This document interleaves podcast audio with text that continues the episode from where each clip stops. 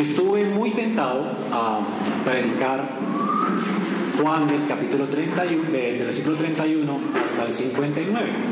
Es una porción muy larga de la escritura, pero eh, realmente hay tanto que, tanta tela que cortar, aunque es imposible tomar ese texto fuera de todo lo que dice allí, porque todo lo que está después de ese texto es la reacción o la polémica que se genera por las palabras de Cristo. Jesús hace una, una declaración en este texto diciendo, si vosotros permanecéis en mi palabra, seréis verdaderamente mis discípulos y conoceréis la verdad y la verdad os hará libres. De allí en adelante, todo es la reacción de los fariseos a esas palabras de Jesús.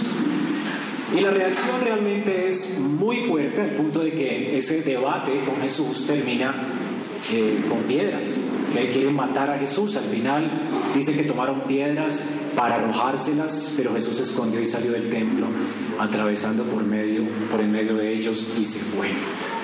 Si notan entonces todo esto es la reacción a las palabras de Jesús y vale la pena pues entonces en esta mañana profundizar un poco acerca de las palabras de Jesús, de esa declaración preciosa.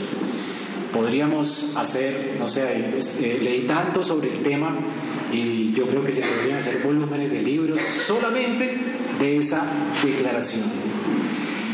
Eh, primero vamos a ver el contexto de esa declaración. Tenemos que entender que Jesús dijo esto cuando, cuando se había acabado la fiesta de los tabernáculos. Después de que él había dicho, yo soy la luz del mundo, ¿lo recuerdan?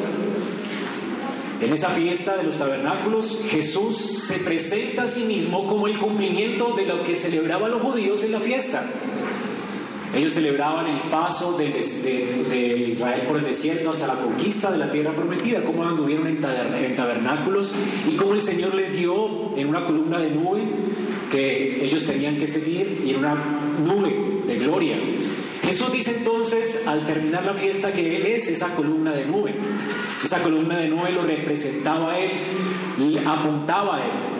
Él es la gloria de Dios que está con los hombres. Él es el rey, el Mesías esperado por tanto tiempo en el Antiguo Testamento, el que reinaría sobre su pueblo y llevaría a Israel, a su pueblo, hasta la gloria. Así que Él es el hijo de David, el rey de Israel, aquel que vendría con la gloria de Dios a reinar sobre su pueblo. Él es el que guiaría a Israel, a su pueblo, a su pueblo escogido a través de este mundo y lo guiaría a la tierra, no a la tierra prometida, por supuesto, pero a la tierra gloriosa que esperaba Abraham, aquella tierra cuyo constructor y arquitecto es Dios. Las personas que estaban escuchando a Jesús, al escucharle hablar y al escuchar el razonamiento que él da a los judíos acerca de cómo él es el cumplimiento de estas promesas, dice la escritura en el versículo 30 que habiendo él hablado estas cosas, muchos creyeron en él. Había personas que se habían convencido de que definitivamente Jesús era alguien a quien tenían que seguir, como Israel siguió esa columna de fuego en el desierto. Había personas entonces que habían creído. Muchos creyeron en Él. El problema es que a partir de allí, las, las situaciones con Jesús y con los que siguen a Jesús se van a poner difíciles. Y creo que este es el punto que quiere hacer Juan aquí. Juan escoge historias y las organiza de tal forma que podamos nosotros creer, ¿recuerdan cuál era la intención de Juan? Y que podamos permanecer creyendo, bueno, aquí estamos en el clímax de las ideas que Juan va poniendo, ese es el clímax de la carta de Juan. Aquí se va a poner más pesada la cuestión con los judíos y de hecho después del capítulo 8, en el capítulo 9 tenemos a un ciego que Jesús sana y el ciego es expulsado de la sinagoga y luego en el capítulo 11 eh, la cosa se pone más difícil y en el capítulo 12 ya viene la Pascua seis meses después y entonces crucifican al Señor. Y Juan, cuando está escribiendo esta carta, está viviendo en un contexto de los cristianos, estaban siendo perseguidos a causa de su fe. Muchos cristianos en el tiempo de Juan, cuando él escribió el Evangelio, estaban en la misma condición que el ciego de nacimiento. Fue expulsado de la sinagoga. Muchos judíos se, se convirtieron al cristianismo y estaban siendo expulsados de Israel. Estaban siendo expulsados de sus sinagogas. Así que habían muchas personas sufriendo a causa del Evangelio. Y creo que de hecho Juan quiere animar a los creyentes a través de estas historias que él ha escogido. Él pudo haber escogido muchas más porque Jesús hizo muchas cosas, pero las que él escribió aquí es para el consuelo del creyente, para fortalecer la fe de los creyentes, para que la fe nuestra permanezca. Es el ánimo y la intención de Juan en su Evangelio. Y entonces aquí tenemos eh, que estas, esas palabras de Cristo, Juan las escoge para animar nuestra fe. Y precisamente quiere animarnos porque seguir a Cristo no va a ser fácil. Se necesita permanencia. No es una carrera de 100 metros, es una maratón que nos va a costar nuestra vida. Y muchas veces las circunstancias se van a poner difíciles. Va a haber sufrimiento en la vida cristiana, van a haber persecuciones en la vida cristiana, van a haber personas que no van a estar de acuerdo en la vida cristiana, con nosotros en nuestra vida cristiana, van a haber situaciones difíciles. La vida cristiana no es fácil. Ahora sí es una vida muy bienaventurada, gozosa, en paz, tranquila, confiada, con esperanza. El creyente es gozoso en medio de las adversidades y las pruebas, pero no es fácil ser creyente. Y muchas veces nos vamos a sentir tentados a abandonar la fe. Hay personas difíciles en nuestra vida y muchas veces nos va a costar amarlas y nos va a costar perdonarlas, pero el que permanezca en la palabra de Cristo, es decir, el que siga arrepintiéndose, perdonando, levantando puentes, amando a los demás a pesar de cómo son, dando gracia como recibido de gracia, bueno, ese es, dice Cristo, el verdadero discípulo. Así que Jesús nos advierte que las cosas van a ser complicadas. Estamos viviendo en un mundo caído. Las cosas se van a poner difíciles, pero Jesús advierte que esas cosas difíciles van a probar si en realidad somos o no de Cristo. Y ese es nuestro texto, la prueba de un verdadero, de un verdadero discípulo de Cristo. El Señor quiere que realmente nos probemos, por eso Juan escoge esta historia. Un ciego de nacimiento va a ser expulsado de la sinagoga.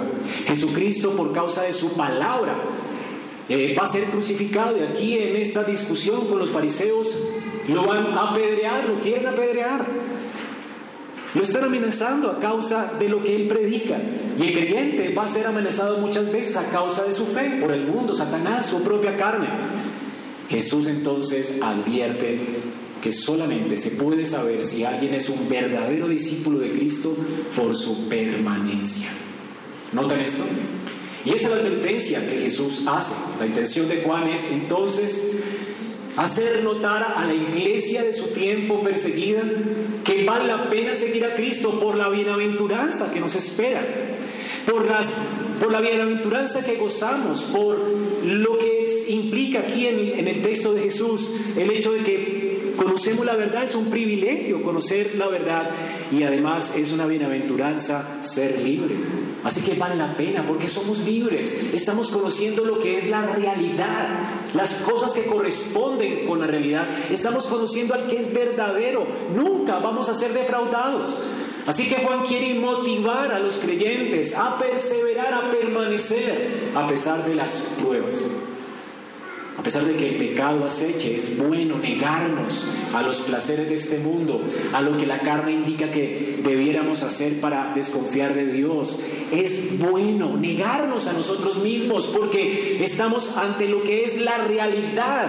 Y esa realidad, en, verdad, lo que nos está proveyendo es libertad. Somos libres, hermanos. Y así el Señor, pues, nos quiere motivar con estas palabras. Así que todos aquellos que se han ganado el oído del Señor ahora, el Señor nos está alentando no a una fe de una vez, sino a una fe continua, permanente, a permanecer en Él, a permanecer en las enseñanzas de Él, a la permanencia. Solo así podríamos saber o podríamos descubrir o estar seguros de que realmente somos verdaderos discípulos. Y esto implica que hay falsos discípulos. Hay discípulos falsos y hay verdaderos discípulos. ¿Cómo lo conocemos? Bueno, por la permanencia. Y esta es entonces la enseñanza que vamos a ver en nuestro texto en esta mañana. Así que si te has preguntado si realmente tu fe es real, o si te has preguntado si la fe de las personas que te rodean es real, ¿cómo saber si la, la fe de cierta persona es real? Bueno, es fácil cuando la gente no viene a la iglesia o no se compromete con la iglesia, ya sabemos que no es real, no es una fe real, no está permaneciendo. O cuando no ama el cuerpo de Cristo, o cuando está pecando deliberadamente y no está luchando y no está mortificando su cara, no puede decir, pues no es real, no es una fe real. Y la gente que se entrega al pecado, pues sabemos que no es real. Pero a veces nosotros podemos pasar como hipócritas. De hecho, aquí había muchas personas que a la luz de lo que Jesús habla, evidencian que su fe no era real. Ahora, ¿cómo sabemos entonces? ¿Cómo darnos cuenta de que somos verdaderos creyentes? Que es lo mismo que ser verdaderos discípulos de Cristo. Algunos comentarios que leí, obviamente malos comentarios, siempre leo malos comentarios a ver qué es lo que piensan otros acerca de la Biblia. Eh, dicen que es, ser discípulo es como el siguiente paso después de la fe. Y es lo, que seguramente algunos han escuchado en otras congregaciones. Así que uno cree y es salvo y es salvo por la fe, pero después entonces está el siguiente paso. Hay que eh, someter nuestra vida al señorío de Cristo. Entonces hay la salvación y entonces después someternos al señorío. Así que ahí está, existe la posibilidad de que uno sea salvo pero carnal. O sea, un creyente carnal. Alguien que ya es salvo, pero que todavía no se ha sometido al señorío de Cristo. Y muchos usan este texto para decir que ellos ya habían creído, pero ahora son llamados a ser discípulos y que un discípulo permanece. Así que uno puede ser salvo, pero al mismo tiempo Jesús nos llama también no solo a ser salvos, sino a ser discípulos. Pero Jesús no está hablando de esto aquí. De hecho, muchos se enojan por el tema, porque aquí está hablando de que las personas van a conocer la verdad y van a ser libres del pecado, Satanás, de la carne. Así que habla de libertad, que se adquiere por seguir y permanecer en él. Así que estábamos hablando aquí de la fe, es decir, discipulado es igual a la fe. No es algo diferente. No es posible que aquí Jesús está, está diciendo que es un falso creyente, un falso convertido, una fe falsa la fe que simplemente hace una oración y recibe a Jesús en su corazoncito, pero después entonces se desentiende de él. Eh, el Señor dice que esto es falso, no es real, no es una fe real, es una fe que conduce al infierno. Así que si una persona ha hecho una oración o se ha bautizado de niño, de hecho muchos aquí en la discusión de Jesús se bautizaron, se circuncidaron siendo niños, y pensaban que por ser ya, ya familia de Abraham ya tenían salvación. Y Jesús les dice, no, ustedes son hijos del diablo. Y esto es aplicable no solamente a los judíos que pensaban que por ser hijos de Abraham eran ya hijos de Dios. Es aplicable a cualquiera que piense que por ser bautizado, por haber nacido en una familia de creyentes o por asistir a la iglesia eventualmente sin permanecer en la palabra de Cristo y ser obediente a ella, pues piense que así va a ser salvo. No, la salvación realmente eh, se demuestra, la salvación siempre produce frutos. La obra que Cristo hace es tan radical que el compromiso de esa persona va a ser también radical. Es decir, los frutos demuestran realmente si ha ocurrido algo en nuestro corazón. Por eso la escritura dice en Mateo, en el Sermón de la Montaña, por sus frutos los conoceréis. ¿Qué entonces enseña el Señor en nuestro texto? Tres cosas importantes. No vamos a hablar de lo negativo hoy, pero sí de lo positivo. Tres cosas. Primero, el carácter de un verdadero discípulo. Y esto implica que hay falsos discípulos, lo veremos dentro de ocho días. Pero también habla aquí del privilegio de un verdadero discípulo. Y esto implica obviamente que los falsos discípulos no gozan de este privilegio. ¿Cuál es? Conocer la verdad. Y también vamos a ver de la bienaventuranza que goza el verdadero discípulo. Por implicación entonces tenemos el contraste que alguien que no es verdadero discípulo, alguien que es hipócrita, un profesante solamente, pues no goza de esta bienaventuranza, es decir, libertad. Esa persona es esclava al pecado, mientras que el verdadero discípulo ya no es esclavo, es hijo de Dios. Es alguien a quien Dios disciplina, es alguien que permanece en Cristo, que permanece en obediencia, que no está entregado al pecado y al placer, porque es una nueva criatura. Así que aquí hay tres cosas importantes. La característica de un verdadero discípulo, los privilegios de un verdadero discípulo y la bienaventuranza de un verdadero discípulo. Y en la medida en que avanzamos en estas tres cosas, la idea, hermanos, es que usted pueda considerar esto a la luz de su propia vida. ¿Es mi fe realmente eh, una fe salvífica? ¿Soy realmente un discípulo de Cristo? Y esto no es malo, ¿eh? eventualmente hacernos estas preguntas son buenas. En 2 Corintios 13:5, Pablo nos alienta a tener inseguridad de salvación. Examinaos a vosotros mismos si estáis en la fe. Así que el Señor no quiere, obviamente, que tengamos una seguridad falsa, sino que nos examinemos para tener una verdadera seguridad. Que realmente sepamos con certeza de que vamos por buen camino. Es bueno examinarnos.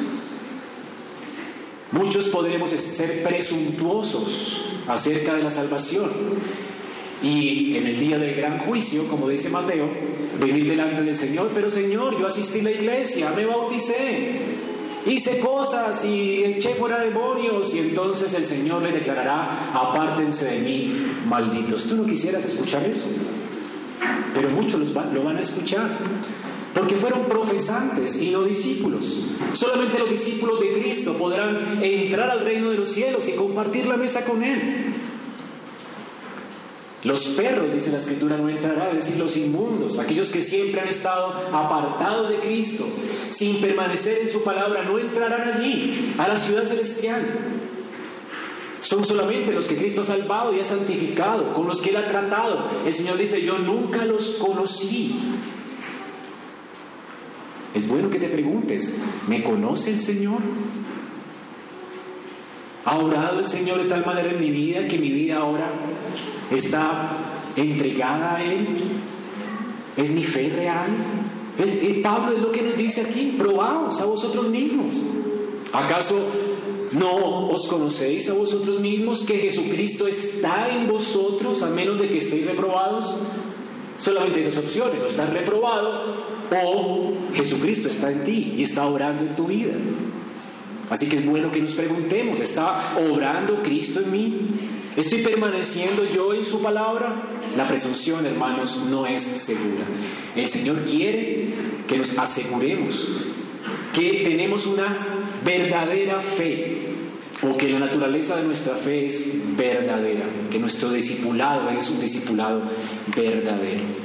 Así que el Señor no quiere que las personas que han creído en Él aquí en el contexto a causa de que no querían más oscuridad, no sabemos las motivaciones. El Señor quiere que revisen sus motivaciones y se están dispuestos a permanecer en su palabra.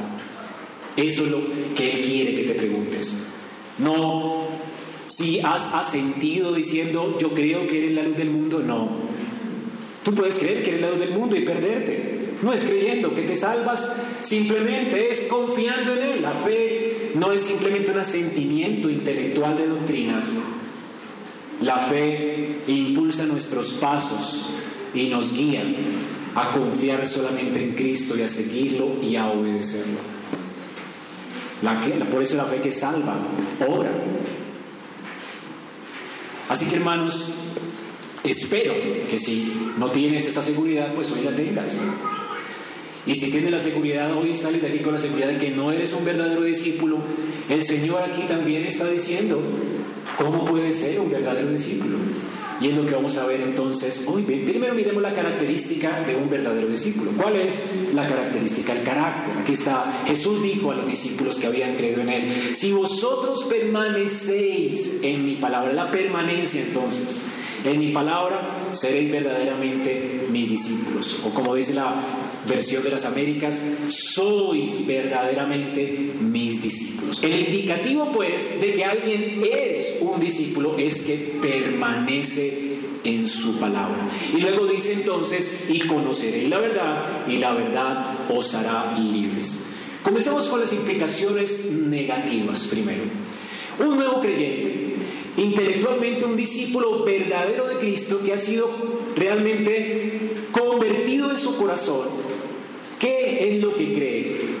Esta persona está de acuerdo con las palabras de Jesús en este texto.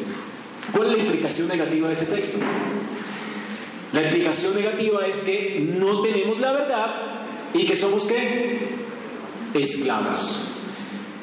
De hecho, muchos de estos que creyeron, más adelante dice, Linaje de Abraham somos y jamás hemos sido esclavos de nadie. O sea que no son discípulos, ¿me a entender?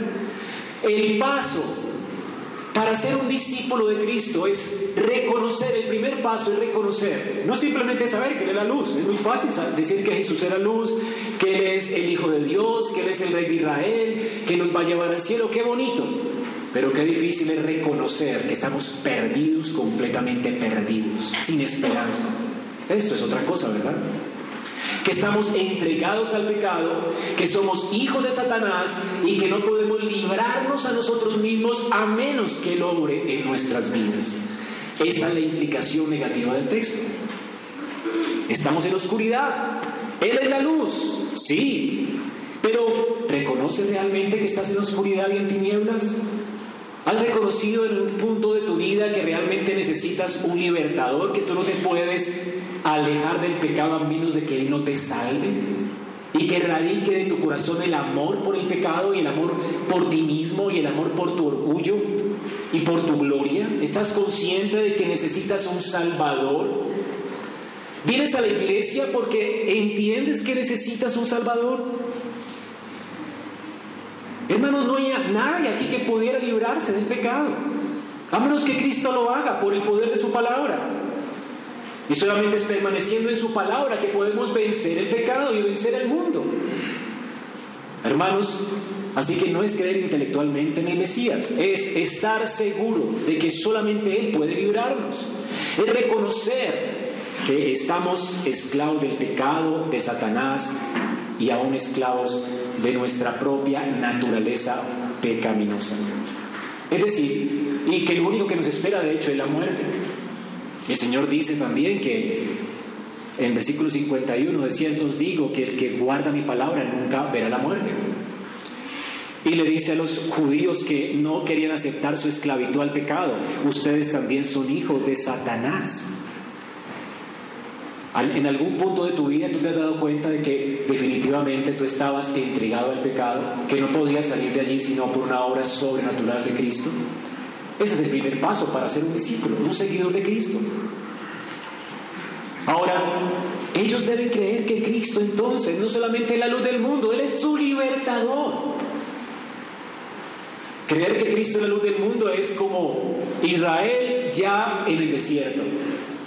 Pero ellos tenían que creer que ellos también eran Israel en el exilio, en Egipto. ¿Crees tú y has creído en un punto de tu vida que realmente tú estabas como los judíos en Egipto, no te podías liberar a ti mismo? A menos que la mano poderosa de Dios no te haya salvado, libertado, haya abierto tu corazón y lo haya convertido en un corazón de carne, para entonces aborrecer el pecado y amar la justicia y seguir entonces esa luz. No podemos venir a Cristo a menos de que Él no nos libre de nuestra maldad. Esto es lo que debían creer estas personas que habían creído que Jesús es la luz. Así que Jesús no solamente es un guiador, un maestro de moral, alguien que simplemente nos da un tiquete al cielo. El Señor es el único que puede librarnos de nuestra condición caída y precaria.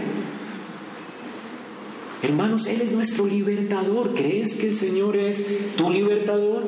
Así comienza la fe, reconociendo nuestra necesidad, que es la necesidad de todo hombre. Todo hombre tiene necesidad de esto.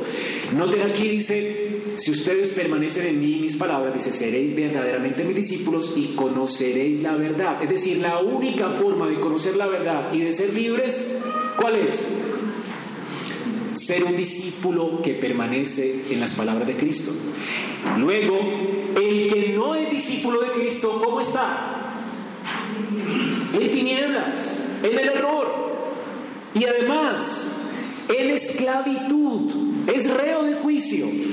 Es alguien que va a morir eternamente, va a estar separado de Dios eternamente. Esta es la implicación del texto.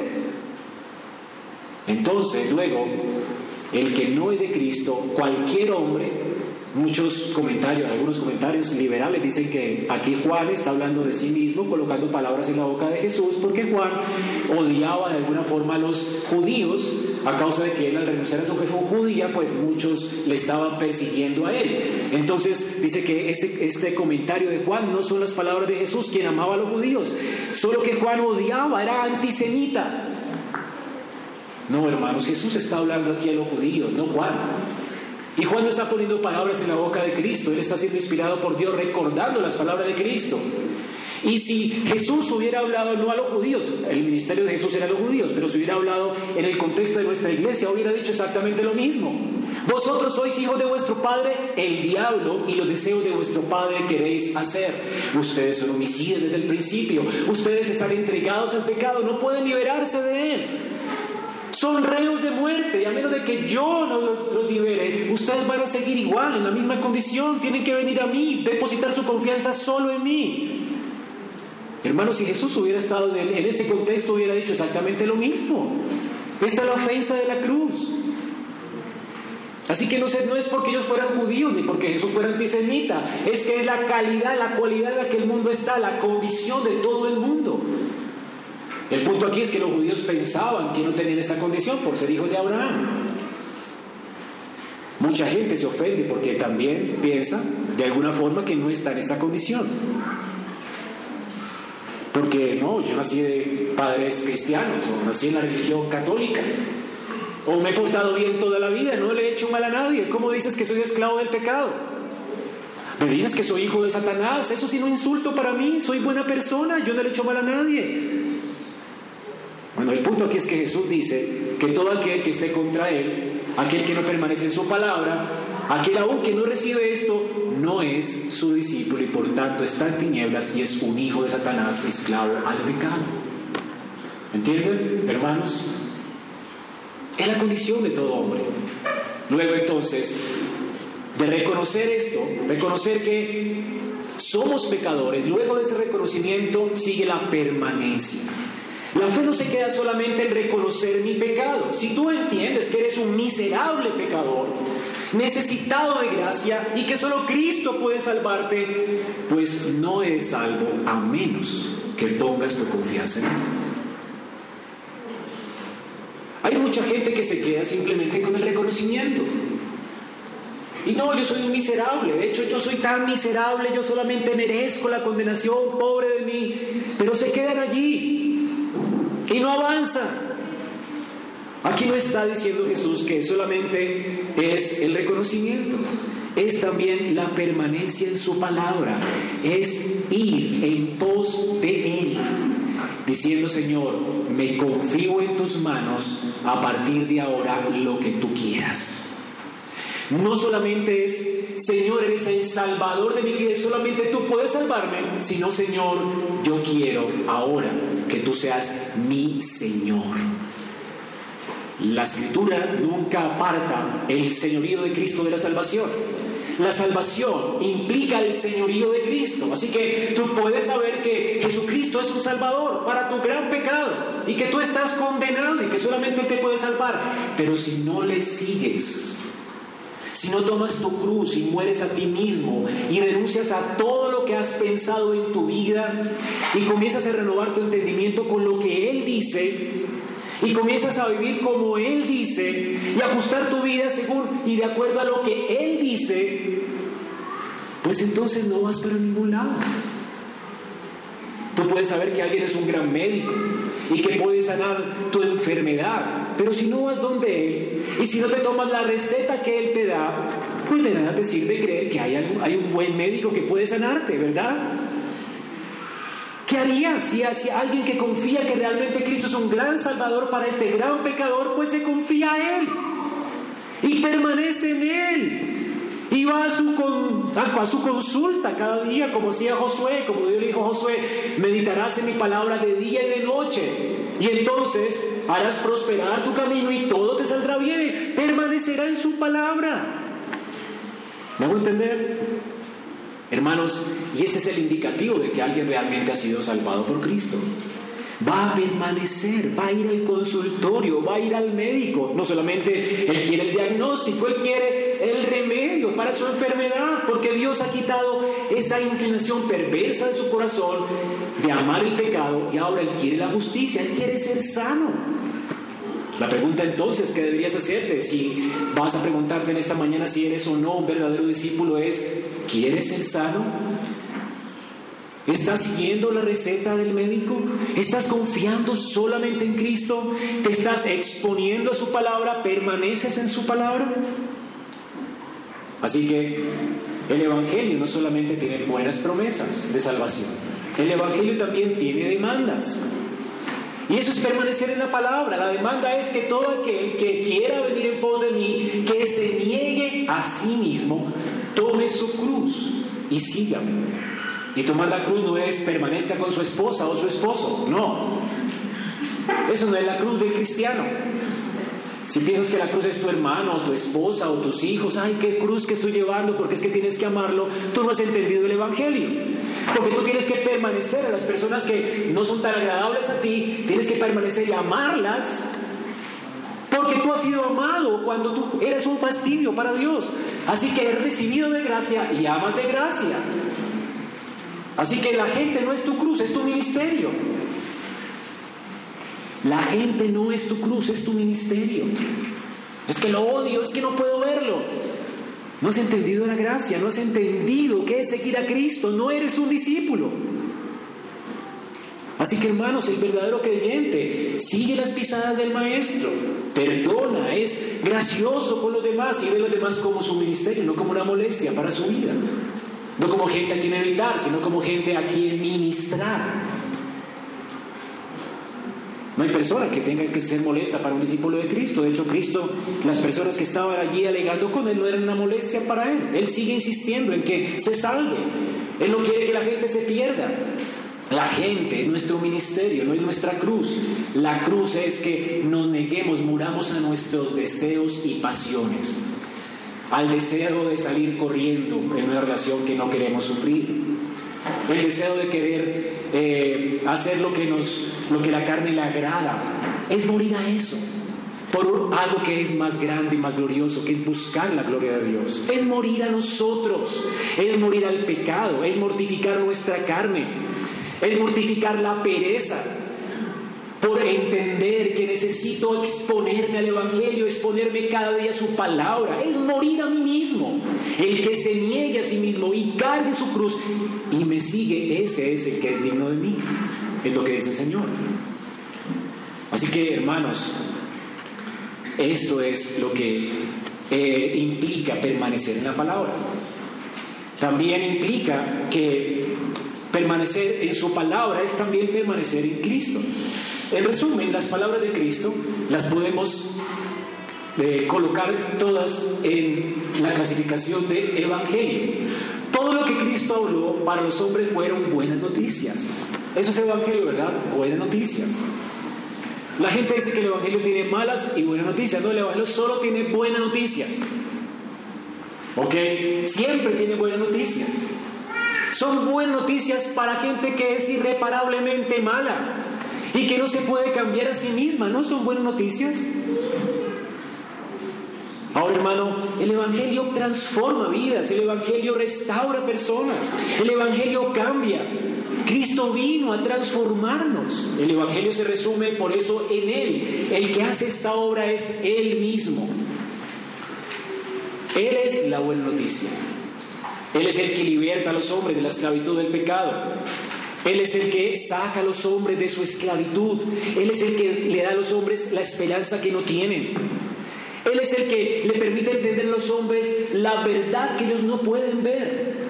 Porque los hombres no viven conforme a la realidad, viven en una mentira, en una burbuja de mentiras. Pero Él es el que trae a luz la verdad. Él es la verdad. Así que cuando hablamos de permanecer en su palabra, hablamos también de permanecer en Él. ¿Por qué, hermanos? Porque cuando Jesús hablaba, siempre habló de Él. Siempre. Cuando Él dice permanezcan en mi palabra, está diciendo permanezcan en mí. Porque su palabra, todo lo que Él habló, es acerca de Él. Recordemos todo lo que Él nos ha hablado acerca de Él hasta aquí en Juan. Él es la escalera al cielo por medio de la cual descienden las bendiciones de Dios para los hombres. No hay bendiciones de parte de Dios para nosotros aparte de Cristo. El mundo está bajo maldición, pero Él es la escalera de Jacob por medio de la cual vienen las bendiciones de Dios al mundo. No es posible ser bendecido sin Él. Notan que las palabras de Él tienen que ver con lo que Él vino a hacer, con su carácter. Él dijo también ser el Hijo de Dios, que descendió del cielo para ser levantado en una cruz y morir en ella y recibir la ira de Dios y morir por los pecados de los hombres para que todo aquel que en él crea no se pierda y tenga vida eterna. Él es el que justifica al impío. Él obedeció por nosotros y murió por nosotros en una cruz y fue levantado. Y todo el que ponga su esperanza en Él es salvo, porque Él obedeció por nosotros y murió. La condenación que deberíamos recibir nosotros. Él es el unigénito del Padre, Él vino a saciar la sed de los hombres, Él es el que perdona el pecado, Él es el que nos justifica delante de Dios, Él es el que ha vivido en perfecta obediencia, Él es el que da, la, el que da vida eterna a quien quiere, Él es el que nos resucitará de los muertos en el último día, Él es el pan de vida, Él es la luz de los, de los hombres, así que todo hombre lo necesita Él porque Él es el pan de vida, Él es el agua que sacia nuestra sed, el pan, la luz, el agua son vitales para nuestra existencia, Cristo es vital para nuestra existencia. Si alguien quiere vivir, solamente la vida está en Él. Esa vida espiritual, eterna, duradera, delante de Dios, solo la encuentras en Cristo. El que no está en Cristo morirá morirá eternamente, morirá apartado de Dios, sin esperanza. Así que Él es Cristo, y Cristo entonces, ¿cuáles son sus palabras? Él, su noticia de que en Él hay salvación, hay libertad, hay gracia, hay vida eterna. Así que cada una de esas palabras tienen que ver con el Evangelio. El que permanece en el Evangelio, pues, o el que permanece en sus palabras, ese es un verdadero discípulo. Así que un discípulo es el que permanece en el Evangelio. Un discípulo permanece en el Evangelio, permanece confiando en la buena noticia de Cristo. Así que nosotros no somos discípulos simplemente para seguir la dirección de Cristo y el ejemplo de Él como maestro de moral, sino para descansar en Él, también entendiendo que Él nos capacita para vivir según Él demanda. Como oraba Lutero, Señor, manda lo que quieras y dame lo que me ordenas. Porque separados de Él nada podemos hacer. Esto es ser un discípulo de Cristo, es entender que es expuestos a su palabra como Él nos transforma y que es por el poder de su Espíritu que podemos vivir de acuerdo a su palabra.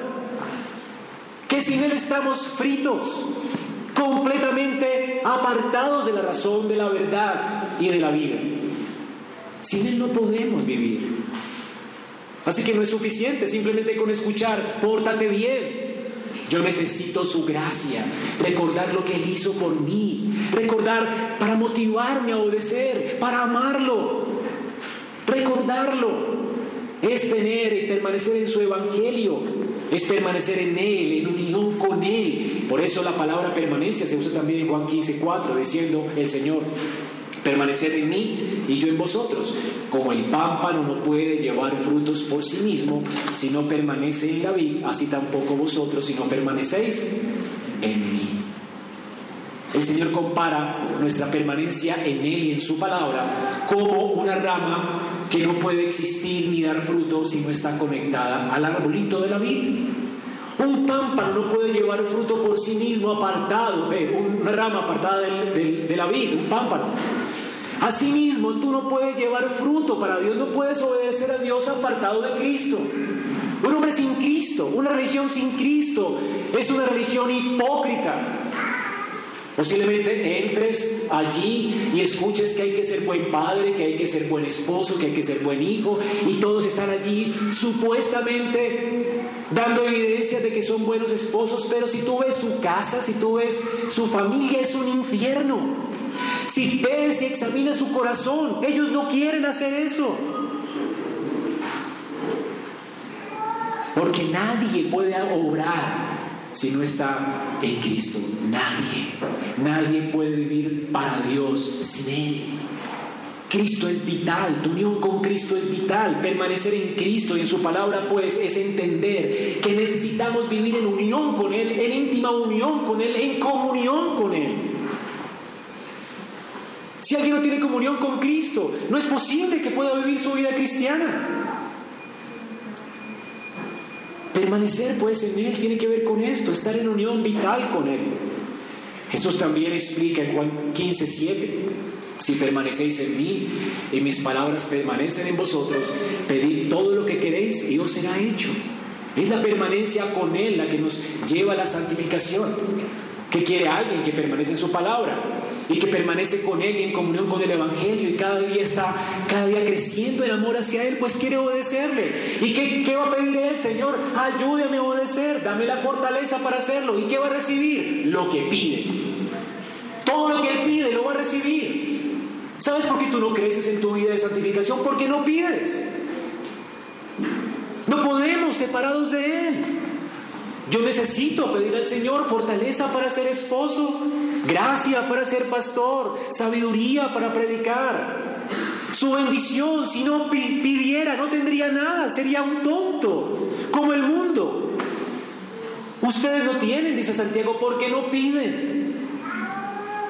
Alguien que está conectado a Cristo vitalmente.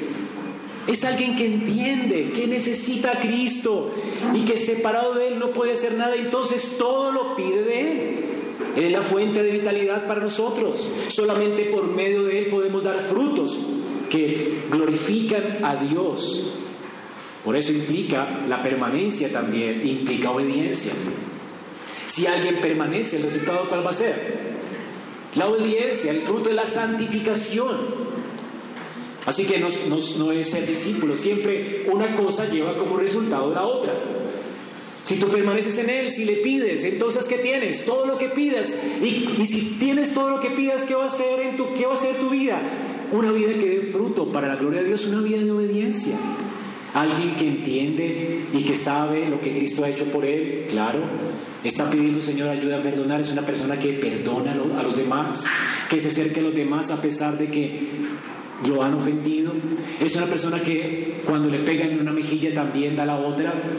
Para algunos suena difícil, ¿verdad? Pero lo que Jesús dice. O sea, te ofendieron, pues síguete exponiendo para que no importa que te sigan ofendiendo, sigue dando gracia hasta que te mueras. Y Pedro decía, Señor, ¿cuántas veces tengo que perdonar a mi hermano que peca contra mí? Hasta que te mueras. Y si tienes que perdonar a tu hermano hasta que te mueras, ¿qué tienes que hacer? Permanecer con tu hermano, no alejarte de él. ¿Entiendes?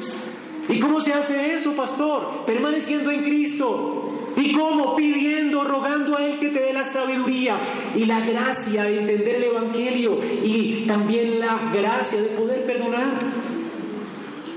Separado de Él no puedes hacer nada. Ahora, el Señor ilustró esto con una comparación en Mateo 7:24. Cualquiera pues que me oye estas palabras y las hace, le compararé a un hombre prudente que edificó su casa sobre la roca. Descendió lluvia, vinieron ríos, soplaron vientos y golpearon contra aquella casa y no cayó porque fue fundada sobre la roca.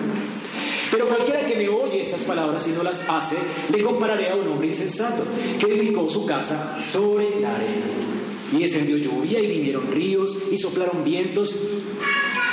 Dice, y dieron con ímpetu sobre la casa y aquella casa cayó y fue grande su ruina.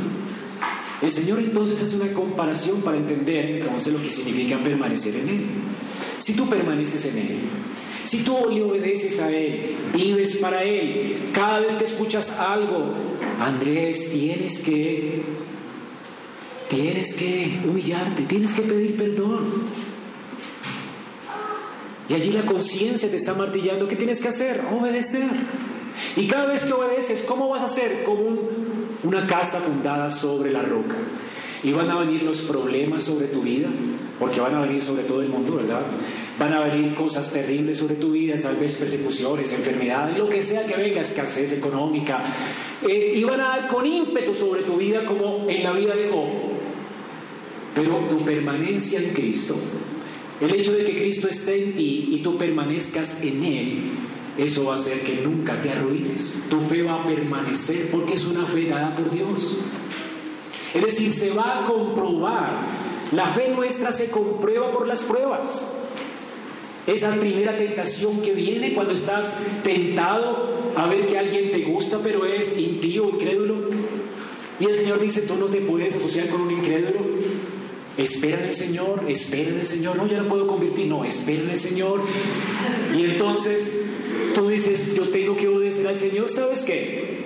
Tú puedes quedarte solo, tú pueden venir los problemas y sabes que eso está produciendo en ti fortaleza.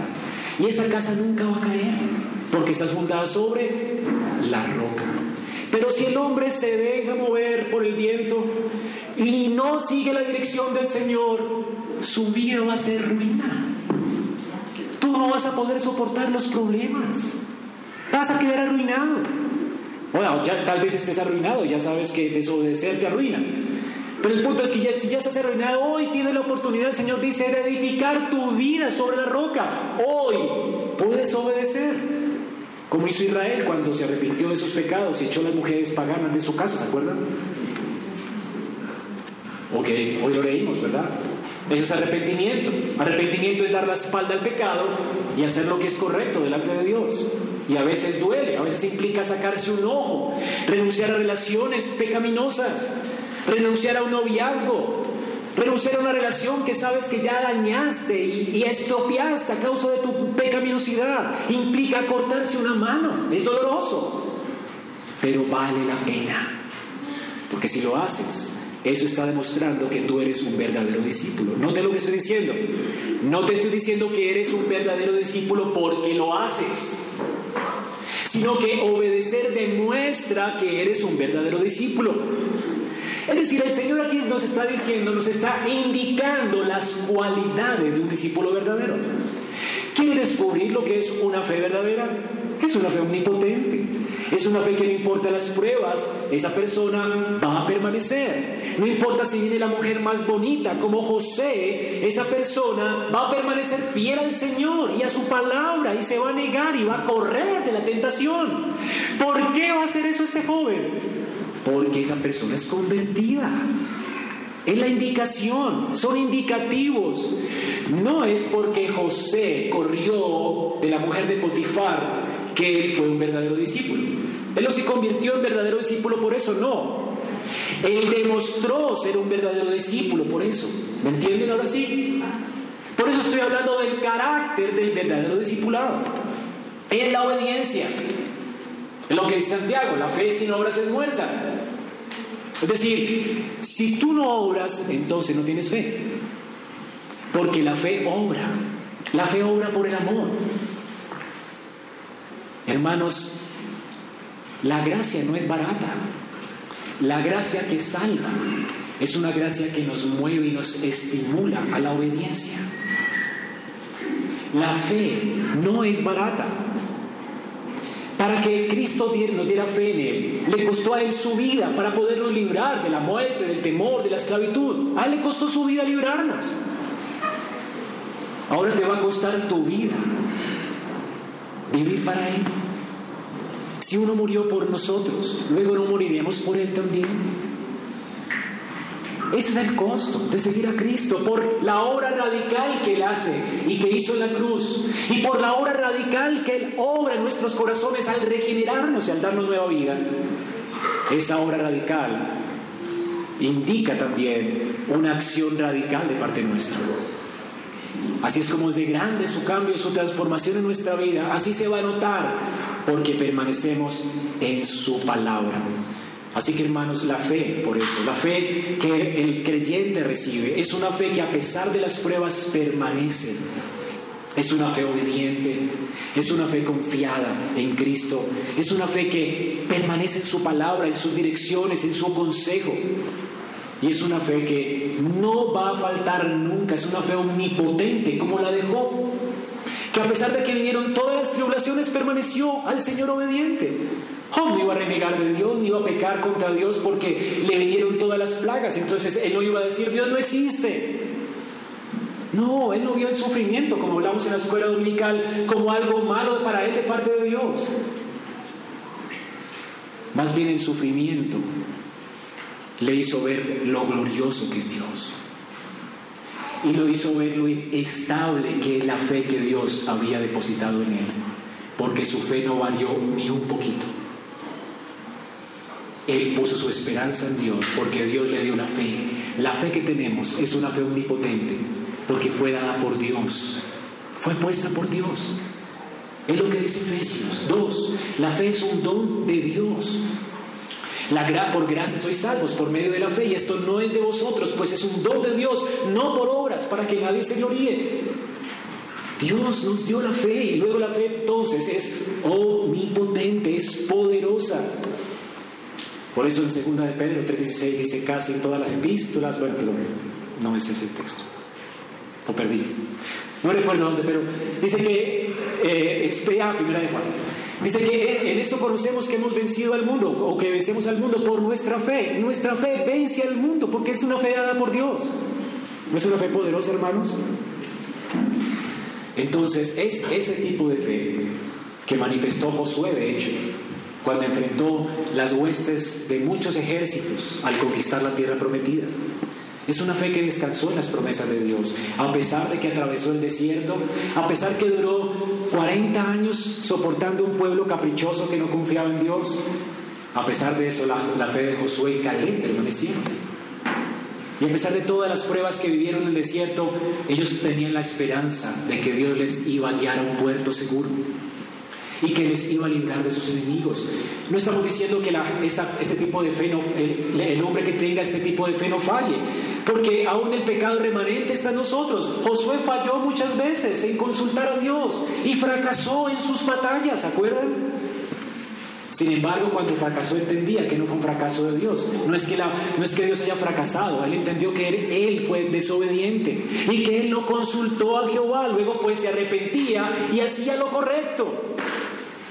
Así que no estoy, no estoy pidiéndote que seas perfecto. El Señor no está diciendo que seas perfecto. Él está diciendo que seas fiel. Que si descubres algo mal en tu vida, algo que está mal, te arrepientas y hagas lo que es correcto. Eso es permanecer en su palabra. Así que la fe, pues nuestra, demanda obediencia, un deseo de querer agradar a Dios en todo lo que hacemos. Y hermanos, la única forma entonces de hacerlo es permaneciendo en su palabra. La palabra dice, eh, segunda de Pedro, así 3, 16 al 18, que casi en todas las epístolas Pablo habla del Evangelio, de cosas muy increíbles y profundas, que algunas personas, bueno, que son difíciles de entender, dice, las cuales los indoctos e inconstantes tuercen, como también las otras escrituras. Hermanos, permanecer en la palabra es también ser consciente de que tú necesitas crecer en el entendimiento de la palabra, en el correcto entendimiento. Si alguien tuerce la escritura, de hecho, no, es posible que dos personas estén equivocadas con relación a la Biblia. Uno tiene que estar equivocada o una tener la razón, en el sentido de que solamente hay una sola interpretación de la Biblia. Y tenemos que ser conscientes de que hay que trabajar toda la iglesia por buscar realmente lo que Dios dice en su palabra. Y si no lo hacemos, dice aquí, estaremos torciendo la escritura. ¿Para qué? Para nuestra propia perdición. Permanecer en la palabra es también ser diligentes en estudiarlas, en preguntar qué es lo que significa el texto, qué es lo que el Señor está diciendo, querer entenderla, porque quiero obedecer a Dios con ese propósito, no por el deseo de acumular conocimiento, es porque lo quieres conocer. Y si alguien tiene el deseo de conocerlo, Dios se deja conocer. Y en la medida en que tú le conoces y le obedeces, Dios va a traer más luz a tu alma. ¿Sabías eso? Hay mucha gente que dice, es que yo no entiendo. La, pregunta es, ¿lo que ya entiendes lo estás obedeciendo? Cuando lo hagas vas a entender más. El Señor nos dice en su palabra que en la medida que nosotros avancemos en nuestra determinación de obedecerle a Él, pues vas, vamos a tener luz. La escritura nos dice que cualquiera que se extravía y no permanece en la doctrina de Cristo no tiene a Dios. El que persevera en la doctrina de Cristo, ese tiene al Padre y al Hijo. Así que hermanos, el crecimiento de nuestra fe tiene que ver con la permanencia en el Evangelio. Entonces, si alguien es un verdadero discípulo, permanecerá en qué? En Cristo y en su palabra. Y en la medida en que permanezcamos en Él, el Señor va a permitirnos conocer más de su verdad. Y esto nos lleva al siguiente punto, el privilegio del discípulo. Conoceréis la verdad. Conocer aquí la verdad es conocerla íntimamente, personalmente. ¿Y qué es la verdad? Bueno, la verdad es aquello que corresponde con la realidad. ¿Y qué es real? Dios. Él es el verdadero. Todo existe por Él. Él es la realidad primaria, última. Es por Él que existimos. Y Cristo dice, yo soy el camino, la verdad y la vida. Cristo es la misma sustancia de Dios. Cristo es todo lo que es verdadero. Cristo es todo lo que corresponde con la realidad. En Cristo podemos ver correctamente quién es Dios y en Cristo podemos ver realmente para qué fue creado el hombre y quién es el hombre. Cristo es, fue verdadero Dios y verdadero hombre. Él es la verdad. Es la verdad de lo que es Dios. ¿Quieres ver a Dios? Míralo a Él. Él es lo que corresponde con el carácter de Dios. ¿Quieres saber qué es lo que es el hombre? ¿Para qué fuiste creado? Mira a Cristo. Tú no fuiste creado para hacer, para lograr tu sueño, alcanzar tu sueño. Mira a Cristo. Cristo no vivió para sus sueños. Él se negó a sí mismo, se hizo un siervo y se negó a sí mismo hasta la muerte y muerte de cruz para la gloria de Dios y por amor a los hombres. Para esto fuimos creados, para glorificar a Dios y para amar a los hombres. ¿No se resume en esto la ley de Dios? ¿Amarás a Dios sobre todas las cosas y a tu prójimo como a ti mismo? Para eso fuiste creado. Así que la realidad, la verdad que nos hace libres es vivir de acuerdo a lo que somos. Si tú no vives de acuerdo a lo que eres, realmente no está correspondiendo tu vida con la realidad. En la medida pues, ya, ya encontré el texto. Salmo 111, 10. En la medida pues en que tú descubres a Cristo, le conoces íntimamente y le obedeces a Él, vas descubriendo cada vez más la verdad que te hace libre, lo que corresponde con la verdad. Y vas a tener más luz, más conciencia de quién eres, quién es Dios, para qué fuiste creado, cuál es tu esperanza eterna. Es increíble conocer a Cristo. Cuando tú estás en la verdad, cuando creces en la verdad, hasta los temores se van. No tienes temor de la muerte porque sabes lo que te espera. No tienes temor de la gente, ni tienes temor al hombre, porque sabes quién es el hombre y para qué fue creado. Hermanos, dice la escritura aquí entonces en el Salmo 111, 10. El temor del Señor es la base de la verdadera sabiduría. ¿Cómo comienza, cómo comienza la verdadera sabiduría? Noten que no dice que el temor es la sabiduría. Es el fundamento de la sabiduría, o sea, el inicio. Tú comienzas siendo sabio cuando comienzas a temer a Dios. Pero eso no es la sabiduría. Tú vas a crecer en sabiduría ¿cómo? Dice aquí, todos los que obedecen sus mandamientos crecerán en sabiduría. Uno comienza la vida cristiana temiendo a Dios, amándolo, honrándolo, un temor reverente porque Él es un Padre bueno que nos creó y nos salvó. Y ese temor nos lleva a la obediencia. Y esa obediencia, en la medida en que obedecemos, va vamos creciendo más en conocimiento. Si cuando alguien dice no entiendo, la pregunta es, ¿obedeces lo que entiendes? Y cuando vas obedeciendo lo que entiendes, tú entiendes que tienes que leer la Biblia, ¿verdad? ¿verdad? Aunque muchas veces no la entiendes, tienes que leerla y tienes que afanarte por crecer, en entenderla mejor y en preguntar, y que tienes hermanos a los que puedes preguntar. Si obedeces eso, vas a crecer en sabiduría. Entiendes que tienes que exponerte la escritura para ser santo, para la santificación. Si obedeces eso, vas a crecer en sabiduría. Tú entiendes que tienes que perdonar al que te lastima. Y vas y lo perdonas, enfrentas el dolor, le das la mano, lo sirves, le sigues amando y sirviendo. Cuando haces eso, vas a ser más sabio. Y vas a crecer más en el entendimiento de Dios. ¿Entienden? Si no lo haces, entonces esa mente se va a dejar de estirar. Y no vas a entender nada como deberías entenderlo. También es lo que dice Hebreos 5:14. El alimento sólido es para los maduros.